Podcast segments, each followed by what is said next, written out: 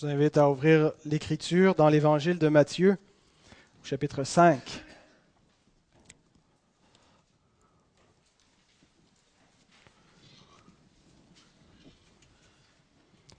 Oui, euh, ben, tu suis le, sur le- le- les feuillets, et, euh, le feuillet, puis tu ne devrais pas te tromper avec ça. Nous allons lire euh, un texte formidable, et comme je disais il y a quelques semaines, un texte clé pour la compréhension globale de la parole de Dieu. Alors donc, à partir du verset 17, nous allons lire jusqu'au verset 20. C'est le Seigneur Jésus qui s'adresse euh, aux croyants et qui dit, Ne croyez pas que je sois venu pour abolir la loi ou les prophètes. Je suis venu non pour abolir, mais pour accomplir. Car je vous le dis en vérité, tant que le ciel et la terre ne passeront point, il ne disparaîtra pas de la loi un seul iota ou un seul trait de lettre, jusqu'à ce que tout soit arrivé. Celui donc qui supprimera l'un de ses plus petits commandements et qui enseignera aux hommes à faire de même sera appelé le plus petit dans le royaume des cieux, mais celui qui les observera et qui enseignera à les observer, celui-là sera appelé grand dans le royaume des cieux. Car, je vous le dis, si votre justice ne surpasse celle des scribes et des pharisiens, vous n'entrerez point dans le royaume des cieux.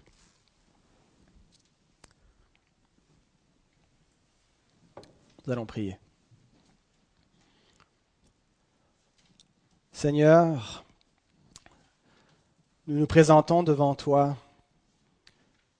Et c'est une chose extraordinaire que le même Seigneur qui a marché sur cette terre, dont nous allons célébrer la naissance prochainement, il y a plus de deux millénaires qui étaient ici parmi les hommes, a prononcé ces paroles. Et c'est ce même Seigneur qui nous dit les mêmes paroles encore aujourd'hui.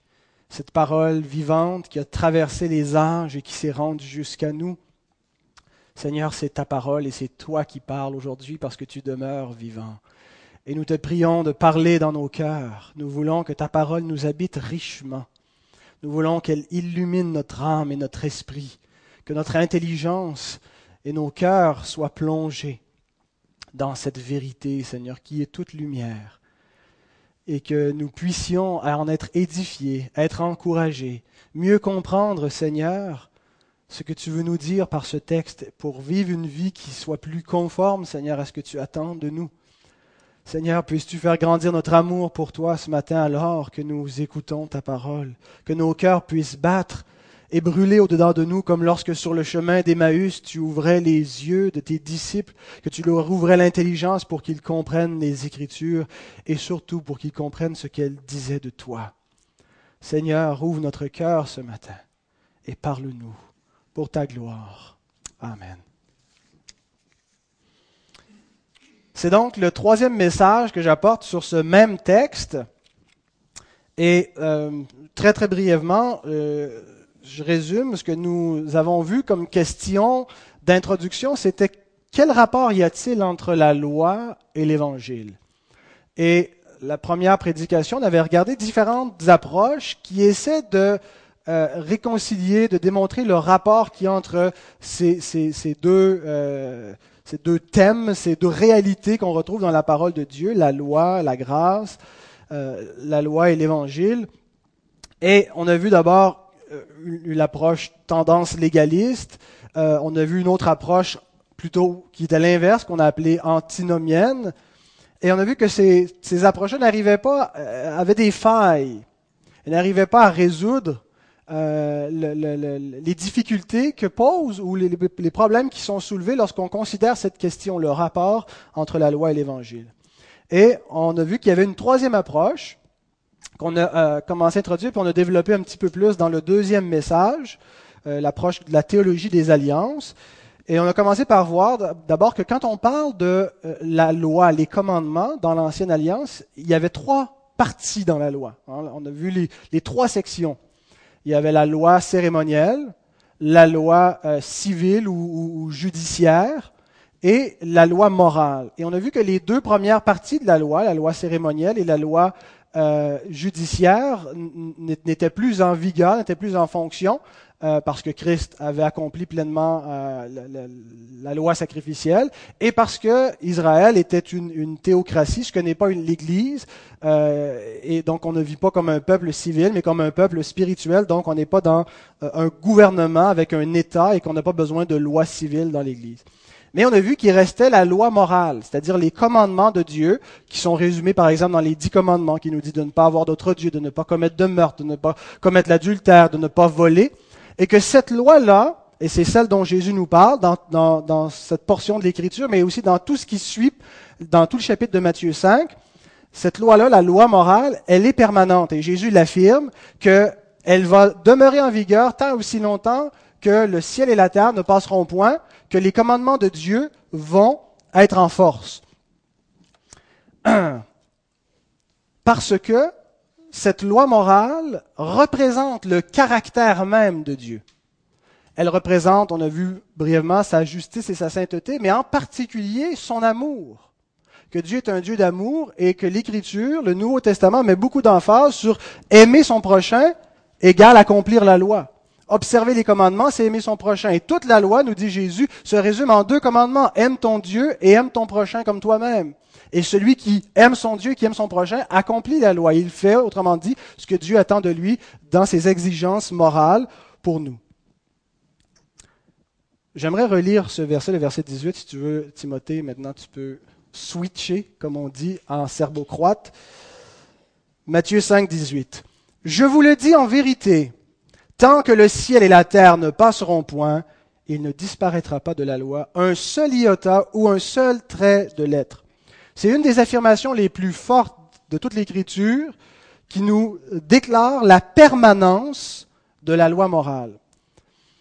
Et j'aimerais vous inviter à ne pas vous laisser arrêter par le mot loi morale. Euh, le mot loi, on est un petit peu allergique dans nos milieux, hein, parce que euh, on, a peur que ça amène le légalisme, on a peur, ça, pour nous, ça équivaut à l'idée de gagner son salut par les œuvres, et on, on comprend qu'il y a quelque chose qui était sous l'ancienne alliance, qui a cessé, et puis souvent on dit on n'est pas sous la loi, on est sous la grâce. Mais je vous invite à ne pas vous laisser arrêter par le mot loi. La loi morale, en fait, c'est la moralité qui est fixée par Dieu. La moralité, ce n'est pas quelque chose qui est ouvert. Ce n'est pas quelque chose comme on entend très souvent aujourd'hui à notre époque, que la moralité, c'est quelque chose qui est laissé libre à chacun. Chacun est libre de déterminer ce qui est moral pour lui-même. Les chrétiens ne devraient pas penser ainsi. Chacun n'a pas la liberté de déterminer ce qu'est la moralité, ce qui est le bien et le mal, parce que Dieu est le seul qui peut être le juge de ce qui est bien et mal, parce qu'il est au-dessus de toute chose et seule son opinion compte ultimement. C'est lui qui va déterminer, qui va juger les actions des hommes selon le bien ou le mal qu'ils auront fait. Donc si Dieu peut juger les hommes selon le bien et le mal qu'ils ont fait, c'est que Dieu a une norme, des critères qui déterminent cette moralité. Et vous, constatez comme moi que nous vivons à une époque où il y a une confusion, une grande confusion, euh, et, à mon avis, qu'il n'y a pas eu de précédent historique entourant la moralité. Les gens sont très confus quand on parle de qu'est-ce qui est moral, qu'est-ce qui est immoral de nos jours. Euh, les questions qui entourent la famille. Est-ce qu'il y a un, un, modèle familial qui est normatif, qui est celui que Dieu approuve, ou est-ce qu'on peut réinventer, redéfinir la famille à souhait? La question euh, du mariage, qui est implicite, qui vient avec la question de la famille, la question de la liberté. La liberté dans, la vie en société, qu'est-ce que c'est que la liberté individuelle? Euh, Et, jusqu'où va la liberté des uns? Qu'est-ce qu'on a le droit de faire avec cette liberté? Parce que Dieu n'a pas créé les hommes pour être des esclaves, mais pour être libres. Mais qu'est-ce que ça veut dire être libre? Euh, La question de la valeur de la vie. On est à une époque où on parle de plus en plus maintenant d'euthanasier les gens lorsqu'ils sont en fin de vie. Euh, on pratique depuis des années à, souhait des avortements. Euh, quelle valeur a la vie? À partir de quand est-ce que la vie a une valeur? Est-ce que la vie est sacrée? Ce sont des questions donc morales, toute l'éthique entourant la sexualité. Est-ce qu'il euh, y a un tel comportement sexuel qui doit être reconnu comme immoral? Est-ce qu'il y a un comportement sexuel qui est moralement acceptable? La diversité culturelle.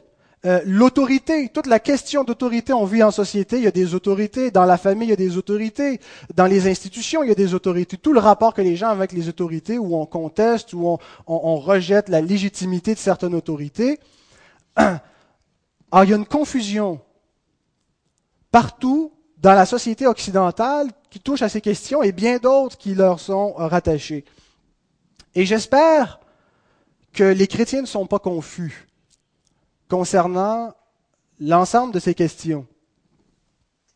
Les chrétiens ne devraient pas être confus concernant tous ces points-là parce qu'ils connaissent la loi morale de Dieu, ils connaissent la moralité, ils savent qu'est-ce que Dieu détermine comme étant bien et qu'est-ce qu'il rejette.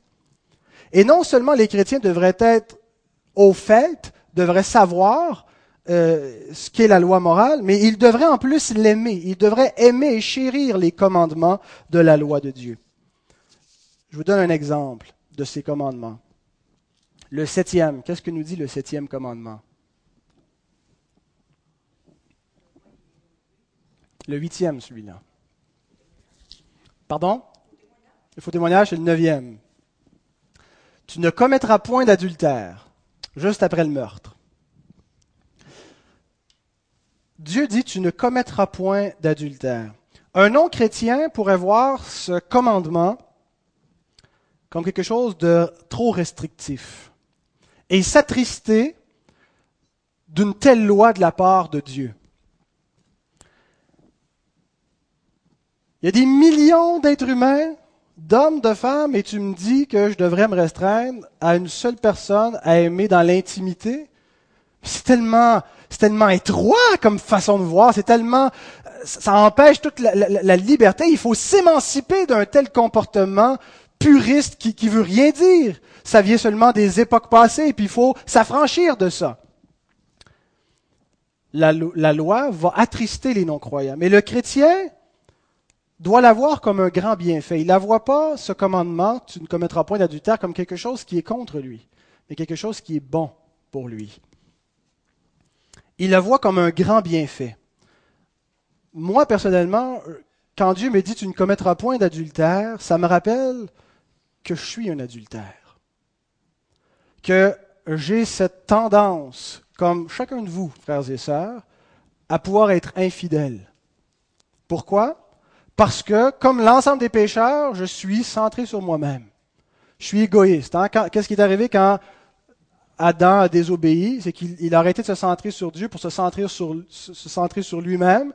Et en se centrant sur lui-même, quand on se centre sur Dieu, on se centre sur les autres.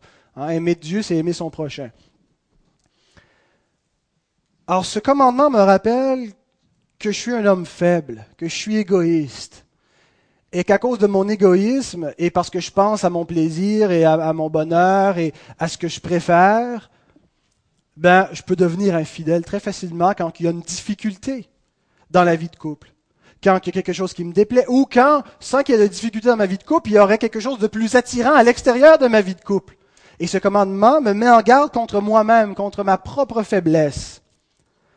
Ce commandement me rappelle aussi comment je dois aimer ma femme. Il me rappelle que aimer, c'est pas simplement d'attendre passivement des émotions positives qui viennent. Aimer, c'est être fidèle. Être fidèle en action, en pensée, en intention. Hein, euh, il y a des gens qui ne commettront pas d'infidélité, d'adultère flagrant, mais parfois dans la façon de s'adresser à une personne du sexe opposé, dans la façon de regarder, dans la façon de, vouloir être vu par les autres. Il y a une intention adultère qui se cache là. Et l'Écriture m'invite à, à garder mon propre cœur de cette tendance-là. Est-ce que tu essaies de séduire les autres? Alors, ce commandement me rappelle comment je dois aimer en étant fidèle. Il me rappelle que je dois aimer en travaillant pour entretenir l'amour. C'est quelque chose auquel on travaille. Entretenir le désir, la passion, la flamme dans la vie de couple. Il me rappelle aussi que je dois aimer ma femme, ma famille, en donnant à mon foyer le meilleur de mon attention, le meilleur de mes soins. Celui qui aime sa femme s'aime lui-même, nous dit l'apôtre. Le meilleur de mon intérêt. Hein, parfois, on peut être fidèle en apparence, mais notre cœur n'est pas là. On n'a pas vraiment l'intérêt d'être avec les nôtres, d'être avec notre famille. On, préfère aller avec les amis. On n'est pas enthousiaste à l'idée de partir en voyage avec nos bien-aimés, nos enfants, notre femme. Et on doit travailler à susciter, à donner le meilleur de notre intérêt. Et ce commandement, par-dessus tout, me rappelle que j'ai absolument besoin de la grâce de Dieu. Parce que je transgresse ce commandement. J'ai besoin de la grâce de Dieu d'abord pour être pardonné. Le mariage, comme toutes les autres institutions et tout ce que Dieu exige de nous, on n'y arrive pas par notre obéissance propre, premièrement. On y arrive par la grâce de Dieu. Chaque fois que nous péchons, ce qui permet qu'on puisse se relever, chaque fois qu'on transgresse un commandement, c'est pas parce que Dieu nous dit là, c'est la dernière fois, maintenant, si tu tombes, c'est fini. Ce qui nous permet de continuer jour après jour et de toujours pouvoir compter sur la présence de Dieu dans nos vies, c'est parce qu'à la base, c'est sa grâce, c'est son pardon qui va nous accorder. Et ce commandement me rappelle que j'ai besoin de la grâce de Dieu pour être pardonné et de la grâce de Dieu pour arriver à être fidèle entièrement comme ce commandement l'exige de moi, fidèle envers les miens, fidèle envers ma femme. J'aime beaucoup ce, verset de la parole dans Jacques. L'apôtre nous dit ceci. Celui qui aura plongé les regards dans la loi parfaite, la loi de la liberté, c'est une, une étonnante expression, la loi de la liberté, et qui aura persévéré n'étant pas un auditeur oublieux, mais se mettant à l'œuvre, celui-là sera heureux dans son activité. Le non-croyant voit la loi comme une entrave à sa liberté, comme quelque chose qui le restreint, qui l'empêche. Le croyant voit la loi comme une loi de liberté, qui l'affranchit du péché. Si je tombe dans l'adultère, c'est là que je me mets dans des liens, dans les filets du mal. Et c'est là que je détruis ma famille, que je détruis mon mariage, que je détruis ma propre vie. Et ça, c'est pas la liberté. Ça, c'est l'asservissement au péché.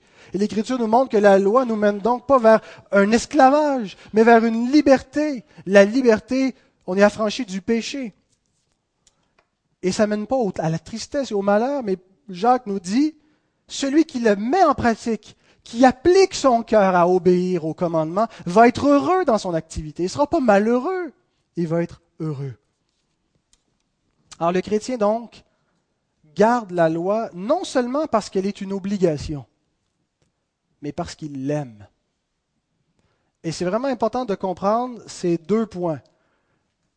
L'aspect obligatoire de la loi morale, mais ce n'est pas simplement parce qu'elle est obligatoire, la loi morale, qu'on la garde. Parce que si on est fidèle à nos épouses, mes frères aussi, mes sœurs, vous êtes fidèles à vos épouses seulement parce que vous êtes obligés de l'être, mais pas parce que vous désirez l'être, il manque quelque chose à votre amour. Quand je me suis marié avec ma femme, j'ai fait, on a fait des vœux, on a, promis fidélité. Et on croit qu'on est obligé devant Dieu d'être fidèle. Mais si on demeure fidèle, c'est pas premièrement à cause du caractère obligatoire de la loi, mais c'est à cause de l'amour. L'amour qui nous y incite, l'amour réciproque. Or, non seulement le chrétien garde la loi parce qu'elle est une obligation, mais parce qu'il l'aime. Et ces deux choses vont ensemble, on ne doit pas les séparer.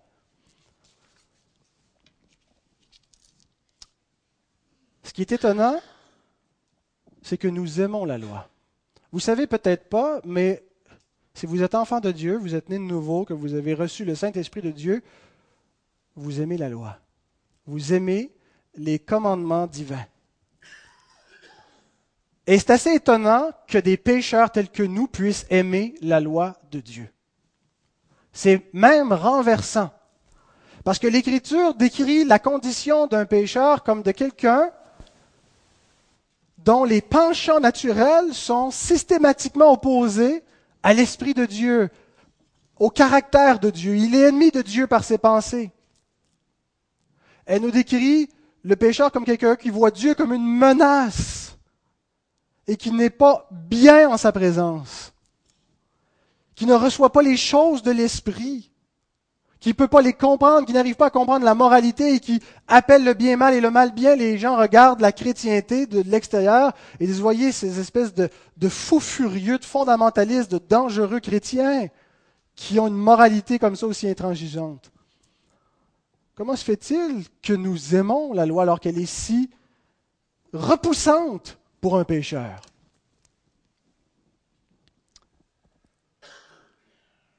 Comment se fait-il que nous ne la voyons pas comme une menace ni comme un obstacle à notre liberté, mais tout le contraire?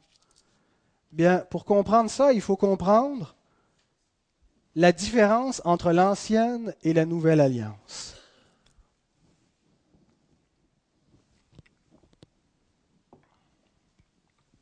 L'ancienne et la nouvelle alliance ont toutes deux la même loi. Quand on parle de la loi morale, quand on parle des commandements, ils n'ont pas changé entre les deux alliances. Les commandements moraux que Dieu a donnés à Moïse sont les mêmes qui s'appliquent pour nous aujourd'hui. La loi n'a pas changé, c'est la même loi. Cependant, la loi n'a pas le même effet dans les deux alliances. Sous l'ancienne alliance, les mêmes commandements moraux ont produit un effet particulier, et sous la nouvelle alliance, c'est un autre effet. Comment se fait-il que la même loi produit deux choses différentes?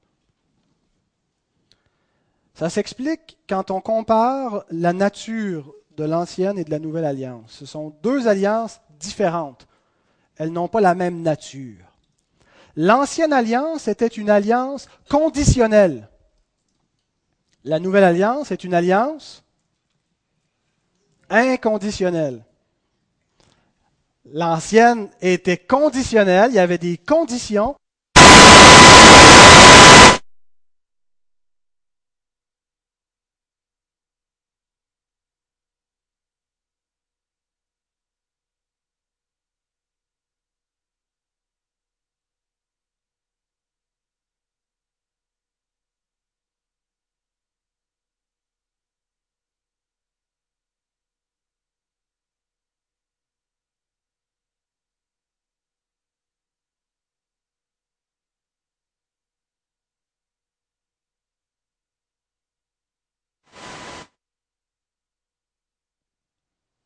Ça marche? Désolé, donc, pour euh, cette, interruption. Alors donc, l'alliance que Dieu a donnée à Israël par Moïse était une alliance conditionnelle. L'alliance que Dieu a donnée à l'Église par Jésus-Christ est une alliance inconditionnelle. Qu'est-ce que ça signifie de dire ça? Et c'est important d'écouter parce que euh, tout se joue ici. Chaque alliance, l'ancienne et la nouvelle, a des bénédictions à donner. Quand Dieu a fait alliance avec Israël, il a promis toutes sortes de choses. Il a promis, entre autres, d'être leur Dieu. Je serai votre Dieu, je vous donne un pays découlant de lait, de miel, et je vais prendre soin de vous. Et la nouvelle alliance aussi a des promesses, des bénédictions à donner. Cependant, l'ancienne alliance donnait les bénédictions à condition, à la condition qu'on obéisse à la loi la nouvelle alliance donne les promesses inconditionnellement. Elle les donne gratuitement.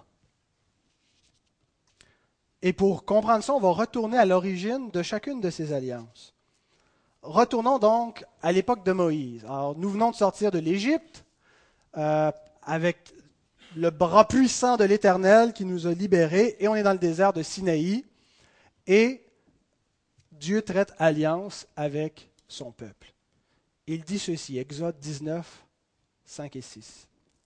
Maintenant, si vous écoutez ma voix et si vous gardez mon alliance, et je vous assure que les ici ne viennent pas de votre traduction française, ils sont réellement dans l'original en hébreu.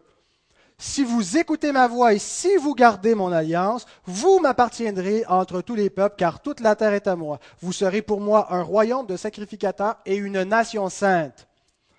Quelle était la condition pour être le peuple de Dieu sous l'ancienne alliance? Écouter la voix de Dieu, garder son alliance, c'est-à-dire obéir aux commandements que Dieu va donner dans le prochain chapitre. L'ancienne alliance avait des bénédictions en réserve. Dieu promet toutes sortes de choses, mais toutes ces bénédictions sont conditionnelles. Exemple Deutéronome 28, 1 à 3. Si tu obéis à la voix de l'Éternel ton Dieu en observant et en mettant en pratique tous ces commandements que je te prescris aujourd'hui, l'Éternel ton Dieu te donnera la supériorité sur toutes les autres nations. Voici toutes les bénédictions qui se répandront sur toi et euh, qui seront ton partage lorsque tu obéiras à la voix de l'Éternel ton Dieu. Tu seras béni dans la ville, tu seras béni dans les champs, et ainsi de suite. Le chapitre continue en nous décrivant ce qui va arriver si Israël obéit. Mais le même chapitre, puis le chapitre suivant, nous décrit les malédictions qui vont arriver si Israël désobéit. La loi avait des exigences, les mêmes exigences morales que nous avons aujourd'hui. Cependant, sous l'ancienne alliance, elle ne donnait rien aux pécheurs pour arriver à obéir à ces exigences. Elle ne leur donnait pas la grâce pour les pardonner en cas de désobéissance. Elle ne leur donnait pas le Saint-Esprit pour leur donner la force euh, et, le renouvellement de l'intelligence pour arriver à obéir. Elle ne leur donnait pas un cœur nouveau pour aimer Dieu et pour aimer sa loi. Alors comment est-ce que le peuple sous l'ancienne alliance pouvait arriver à obéir à cette loi? Comment est-ce que c'était possible? Et c'est justement le but de l'Écriture et le but de l'Ancienne Alliance, c'était de montrer que c'était impossible. C'était impossible pour des pécheurs de satisfaire les exigences de la justice divine. Et la seule chose qu'il leur restait à faire, c'était quoi? C'était d'espérer en Jésus-Christ. D'espérer dans la grâce de Dieu qui avait déjà été annoncée. Paul dit que la loi est devenue une malédiction pour nous. Pas parce qu'en elle-même était quelque chose de maudit, mais en raison des, pécheurs auxquels la loi s'adressait, la loi était une malédiction parce que la seule chose qu'elle pouvait faire, en exigeant d'eux l'obéissance et devant leur incapacité, c'était de les condamner. Sans Jésus-Christ, la seule chose que la loi fait pour nous tous, c'est de nous condamner et nous sommes perdus. Personne aucun pécheur est capable, par son obéissance, de suivre Dieu tel qu'il l'exige parfaitement, sans faille. Et c'est pourquoi Dieu a annoncé Jésus-Christ dès le commencement. Dès la chute de l'homme, la première chose que Dieu promet, c'est d'envoyer quelqu'un pour réparer le péché. Je vais envoyer la postérité de la femme qui va écraser la tête du serpent. Et il va reprendre cette promesse et tout l'Ancien Testament est construit sur cette attente qu'un Messie va venir et c'est en lui qu'on doit croire. Abraham a cru dans sa postérité, David a cru dans sa postérité, et c'est comme ça qu'ils ont été justifiés, pas par l'obéissance à la loi, mais comme nous, par la foi en celui qui devait venir. Nous, nous avons la foi en celui qui est venu. Maintenant, allons voir à l'origine de la nouvelle alliance. La, la nouvelle alliance a été annoncée aussi dans l'Ancien Testament, dans le livre de Jérémie. Les versets 31 le chapitre 31, versets 31 à 34. Voici les jours viennent, dit l'Éternel, où je ferai avec la maison d'Israël et la maison de Juda une alliance nouvelle. Donc Dieu annonce une nouvelle alliance. Non comme l'alliance que je traitais avec leur père le jour où je les ai saisis par la main pour les faire sortir du pays d'Égypte, alliance qu'ils ont violée Quoique je fusse leur maître, dit l'Éternel, mais voici l'alliance que je ferai avec la maison d'Israël après ces jours-là, dit l'Éternel. Je mettrai quoi? Ma loi au-dedans d'eux, je l'écrirai sur leur cœur, et je serai leur Dieu, ils seront mon peuple. Celui-ci n'enseignera plus son prochain, ni celui-là son frère, en disant, Connaissez l'Éternel, car tous me connaîtront, depuis le plus petit jusqu'au plus grand, dit l'Éternel, car je pardonnerai leur iniquité et je ne me souviendrai plus de leurs péchés. Où sont les conditions dans cette alliance? Sous quelles conditions Dieu promet-il de mettre sa loi dans nos cœurs, d'être notre Dieu personnellement et de pardonner nos péchés? Qu'est-ce qu'il exige dans ce que nous venons de lire comme condition? Ben, Si vous lisez attentivement, il n'y a pas de condition. Parce que l'alliance que Dieu annonce comme étant une nouvelle alliance est inconditionnelle. Tout est grâce, tout est gratuit dans cette alliance-là. Il n'y a rien qu'on peut mériter, il n'y a rien qu'on peut gagner dans cette alliance-là. Tout est donné, tout est l'œuvre de Dieu. Dieu ne dit pas, je vais faire ceci et vous allez faire cela. Il annonce ce que lui seul va faire. Je vais mettre ma loi dans vos cœurs, je vais vous, vous allez me connaître personnellement et je vais pardonner vos péchés. Toutes des choses que Dieu fait lui seul. Et entre autres choses, qu'est-ce que cette alliance nous donne?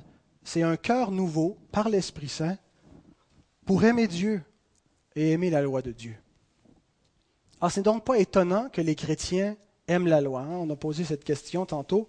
Comment se fait-il que des pécheurs peuvent arriver à aimer la loi et la justice divine?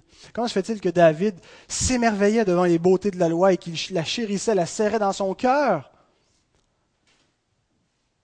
Par la grâce de Dieu. Elle est gravée sur nos cœurs. C'est un héritage, c'est une bénédiction de la nouvelle alliance. Et c'est intéressant de constater que ceux qui ont vécu avant Jésus-Christ ont bénéficié de la grâce de la nouvelle alliance. Vous lirez Hébreu 9.15, je ne l'ai pas mis, mais qui nous dit que Dieu a donné l'héritage à, à, ceux qui ont vécu avant Jésus-Christ, alors que leur péché n'avait pas été racheté. La loi, sous l'ancienne alliance, ordonnait des choses, mais ne donnait rien pour y arriver. Sous la nouvelle alliance, Dieu donne ce qu'il ordonne. Il nous ordonne de l'aimer, il met dans nos cœurs l'amour pour son nom.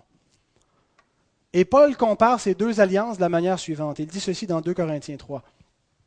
Il nous a aussi rendus capables d'être ministres d'une nouvelle alliance, non de la lettre, mais de l'esprit, car la lettre tue, mais l'esprit vivifie.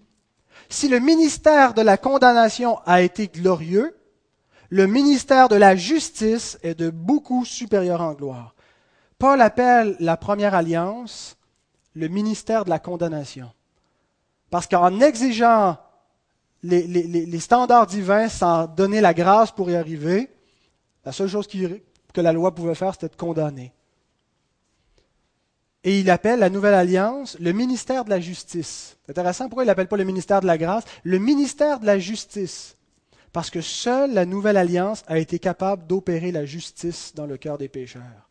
Seule elle a pu faire une rénovation complète. On n'est pas justifié parce que Dieu a aboli sa loi, mais parce que Dieu l'a accompli en Jésus-Christ. Et nous a rendus capables de l'aimer plus que ne l'aimaient les scribes et les pharisiens. Il en est ainsi en nous parce que Jésus, et Jésus seul, a accompli la justice de la loi. Notez une chose dans le texte, dans Jérémie 31, 33, 34. Toutes les bénédictions de la nouvelle alliance toute la nouvelle alliance repose sur une seule chose. Dieu dit, voici l'alliance que je ferai avec la maison d'Israël. Un peu plus loin, il dit, ah ben, je serai leur Dieu, ils seront mon peuple. Et là, car tout ce qui vient d'être dit avant repose sur ce qui va être dit ensuite.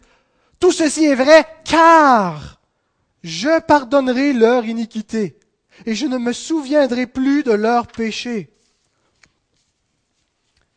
Autrement dit, si nous aimons la loi, si nous sommes son peuple et que nous le connaissons personnellement, si nous avons le Saint-Esprit en nous, si nous avons la vie éternelle, c'est parce qu'il nous a pardonné nos iniquités, nos péchés. Toute la nouvelle alliance est construite sur cette bénédiction-là. Commencez-vous à comprendre que si la nouvelle alliance fonctionne, c'est grâce à Jésus-Christ. Tout repose sur sa personne et son œuvre. Hébreu 7 affirme cet énoncé qui est extraordinaire. Jésus est par cela même le garant d'une alliance plus excellente, celui qui la garantit, celui qui en assure le fonctionnement, celui par qui la nouvelle alliance fonctionne, par qui elle est garantie. Jésus est celui-là. Ainsi, nous aimons la loi de Dieu parce que Dieu l'a écrite dans nos cœurs. On ne peut pas ne pas l'aimer, elle est gravée dans nos cœurs. Mais Dieu l'a gravée dans nos cœurs, pourquoi? Parce qu'il a pardonné nos péchés. Pourquoi est-ce que Dieu a pardonné nos péchés? Parce que Christ a accompli toutes les exigences de la loi en mourant pour le péché. Sans Christ, nous étions sous la condamnation et la malédiction de la loi. Et cette malédiction devait nous conduire à faire une seule chose, nous mener à espérer en lui. Ce que Paul dit dans Galates 3. La loi était comme un pédagogue pour nous mener à Christ. Relisons donc à la lumière de cet enseignement les deux premiers versets de notre texte sur lesquels on a passé les trois, trois derniers messages. Jésus dit, ne croyez pas que je sois venu pour abolir la loi ou les prophètes. Je suis venu non pour abolir, mais pour l'accomplir. Car je vous le dis en vérité, tant que le ciel et la terre ne passeront point, il ne disparaîtra pas de la loi un seul iota ou un seul trait de lettre jusqu'à ce que tout soit arrivé. Christ n'a pas aboli les exigences de la loi et de la justice. Et non seulement il ne les a pas abolies, mais il les a accomplies. Il a donc accompli ce sur quoi la nouvelle alliance repose.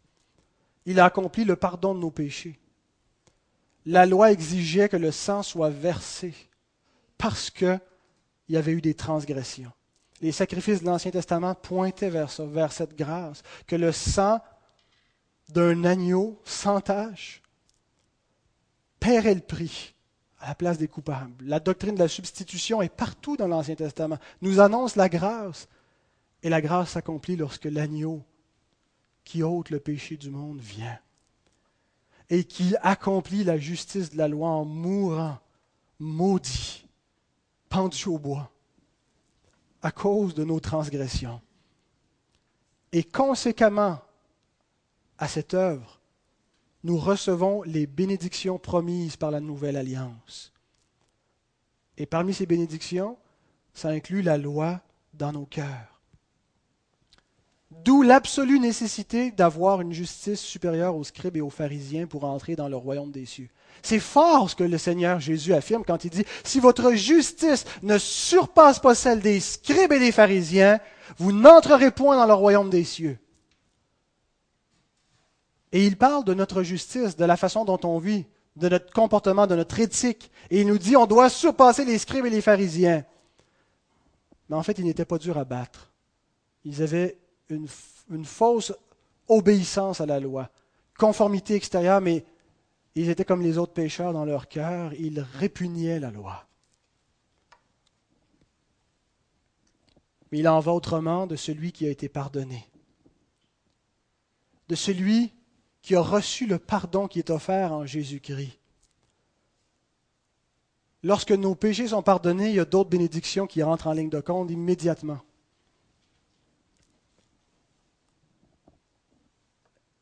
Et ce qu'on reçoit, entre autres, c'est un cœur nouveau. Un cœur nouveau qui nous amène à pratiquer la justice de Dieu. Nous ne le faisons pas parfaitement parce que nous sommes toujours des pécheurs, mais nous le faisons en étant renouvelés en esprit et en vérité. Et Jean exprime cette même vérité en d'autres mots. Il dit ceci, c'est par là que se font connaître les enfants de Dieu et les enfants du diable. Grave affirmation. Comment est-ce qu'ils se font reconnaître?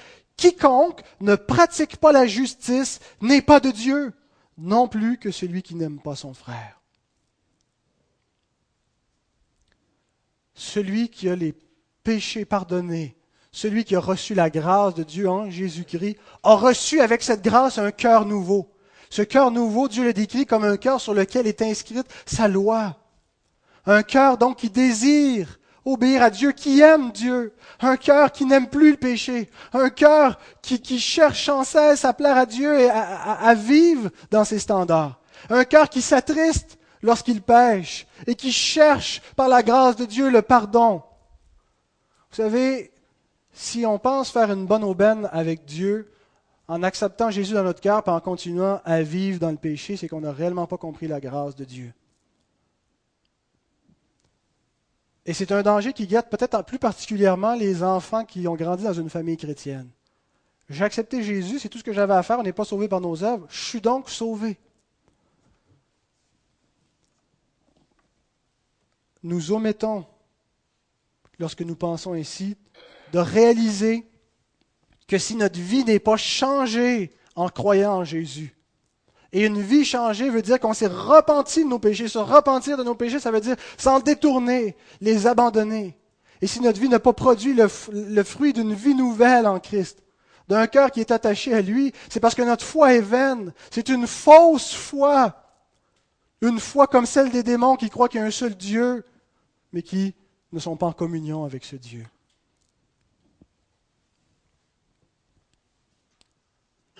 Croire en Christ, transforme un pécheur. La foi véritable, la foi à salut, est une foi qui produit un effet, est une foi qui est vivante et qui transforme le cœur d'un homme. Et cette transformation va se manifester particulièrement au niveau de la justice. Elle va infuser dans le cœur d'un pécheur un amour pour Dieu et un amour pour l'obéissance à sa loi. Un désir non seulement que notre vie soit conforme, mais que les choses dans ce monde reflètent ce que Dieu veut. Ça nous attriste de voir un monde dans l'immoralité. Et ces soupirs-là nous viennent de l'esprit qui est dans notre cœur. Et si on ne les a pas, il y a un réel problème. C'est qu'on n'a pas reçu la grâce qui est à la base de ces autres bénédictions. Il y a un désir de conformité au standard et il y a une dépendance continuelle de la grâce de Dieu en Christ. Toute notre vie, toute notre marche repose non pas sur notre obéissance, non pas sur notre capacité à suivre la loi, mais sur la grâce de Dieu, sur le pardon que nous avons en Jésus-Christ. C'est ce qui nous permet d'être renouvelés et de recommencer à chaque matin, même si à chaque jour nous péchons. Voici ce qu'est la foi en Jésus-Christ. Voici ce qu'est la foi à salut. Que le Seigneur bénisse sa bonne parole dans nos cœurs. Amen.